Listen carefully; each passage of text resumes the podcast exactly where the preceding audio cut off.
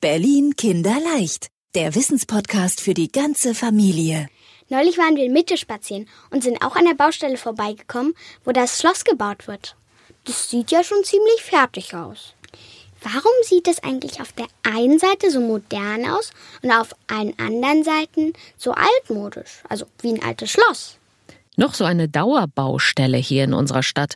Seit über sieben Jahren wird da dran gebaut. Und nun soll ja ganz bald endlich der erste Bereich eröffnet werden.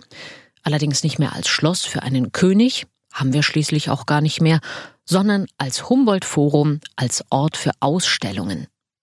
Das, was du eben altmodischer Stil genannt hast, nennen Fachleute Barockfassade und weil das schon wieder ein komplizierter Begriff ist, lassen wir uns die Geheimnisse des Berliner Schlosses heute von einem Architekten erzählen, der ein tolles Kinderbuch über die Schlösser Berlins geschrieben hat, von Arne Winkelmann.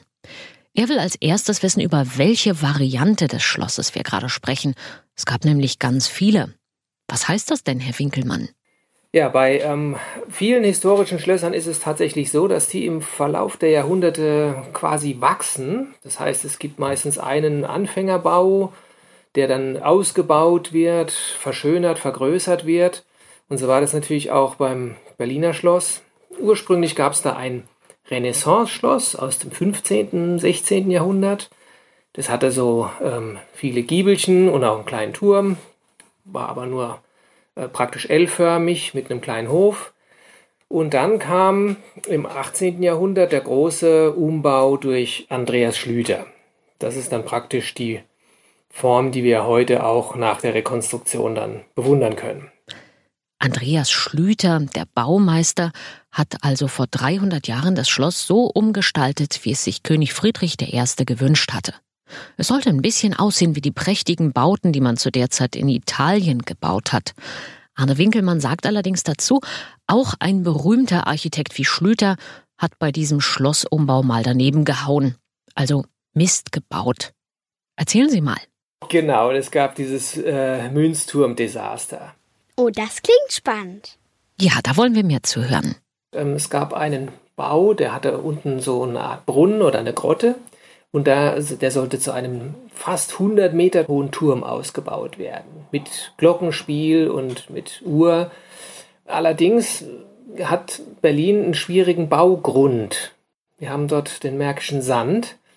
Und auf den zu bauen ist, ähm, wie das Sprichwort sagt, eben auf Sand bauen. Insofern hat dieser Untergrund diesen Riesenturm nicht wirklich gehalten.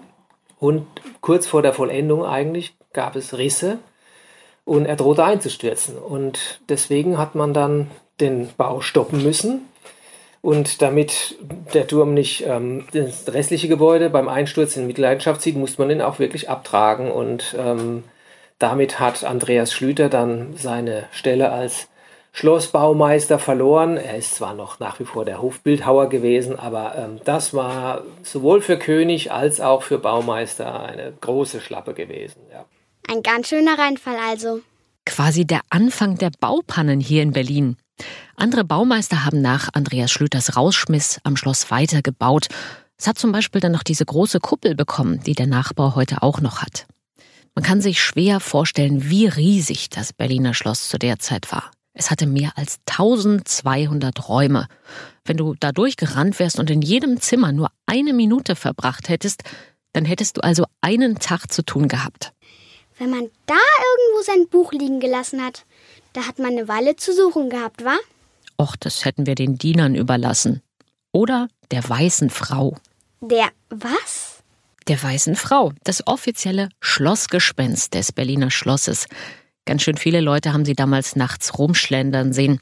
Zu doof, dass es damals noch keine Handykameras gab für ein Beweisfoto.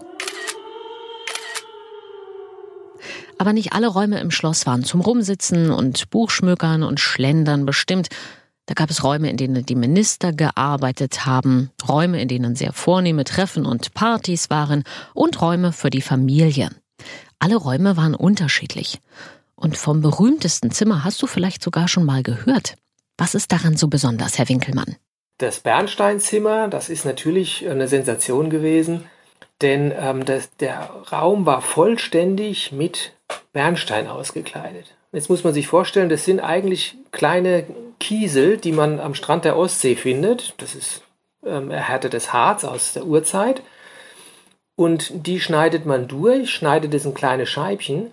Und wenn man sich vorstellt, das sind nur ein, zwei Quadratzentimeter, dann ist natürlich ähm, so ein ganzer Raum unglaublich aufwendig. Man braucht dafür unglaublich viel Bernstein. Also das ist ähm, tatsächlich ähm, das Meisterstück gewesen von, von Schlüter. Und deswegen wäre man heute natürlich froh, wenn man es wieder finden würde. Wieso? Ist es denn zwischen den anderen 1200 Räumen verloren gegangen? Schlimmer, der König hat es erst verschenkt an den russischen Zaren, aber in Russland haben es im Zweiten Weltkrieg die deutschen Soldaten geraubt. Seit fast 80 Jahren ist es einfach verschwunden. Apropos verschwunden. Wieso war das Schloss denn irgendwann weg und musste neu gebaut werden? Auch das Schloss hat die Kämpfe im Krieg nicht gut überstanden. Fünf Jahre nach dem Krieg hat die Regierung in der DDR entschieden, das, was noch übrig war, einfach wegzusprengen. Dass heute, 70 Jahre später, wieder ein Schloss steht, das hat dank vieler Skizzen, Gemälde und teilweise sogar noch Fotos von früher geklappt. So konnte man genau nachgucken, wie der Schmuck an den Außenwänden des Schlosses ausgesehen hatte. Über 600 Millionen Euro hat es gekostet, das Schloss nachzubauen dass eine Seite anders aussieht, nämlich die am Flussufer so ganz modern, liegt aber nicht daran, dass das Geld alle war, sondern das soll auch zeigen, hier wohnt kein reicher König mit Dienern mehr hinter verschlossenen Türen, sondern hier ist ein Bau für alle Berliner entstanden. Ach so. Aber die weiße Frau kann von mir erst draußen bleiben. Berlin Kinderleicht, der Wissenspodcast für die ganze Familie. Vielleicht willst du noch mehr wissen über das Berliner Schloss oder das Schloss Charlottenburg oder andere Schlossbauten in der Stadt. Arne Winkelmann hat dazu das Kinderbuch prachtvoll geschrieben. Vielleicht findest du es in deiner Bibliothek oder im Buchladen.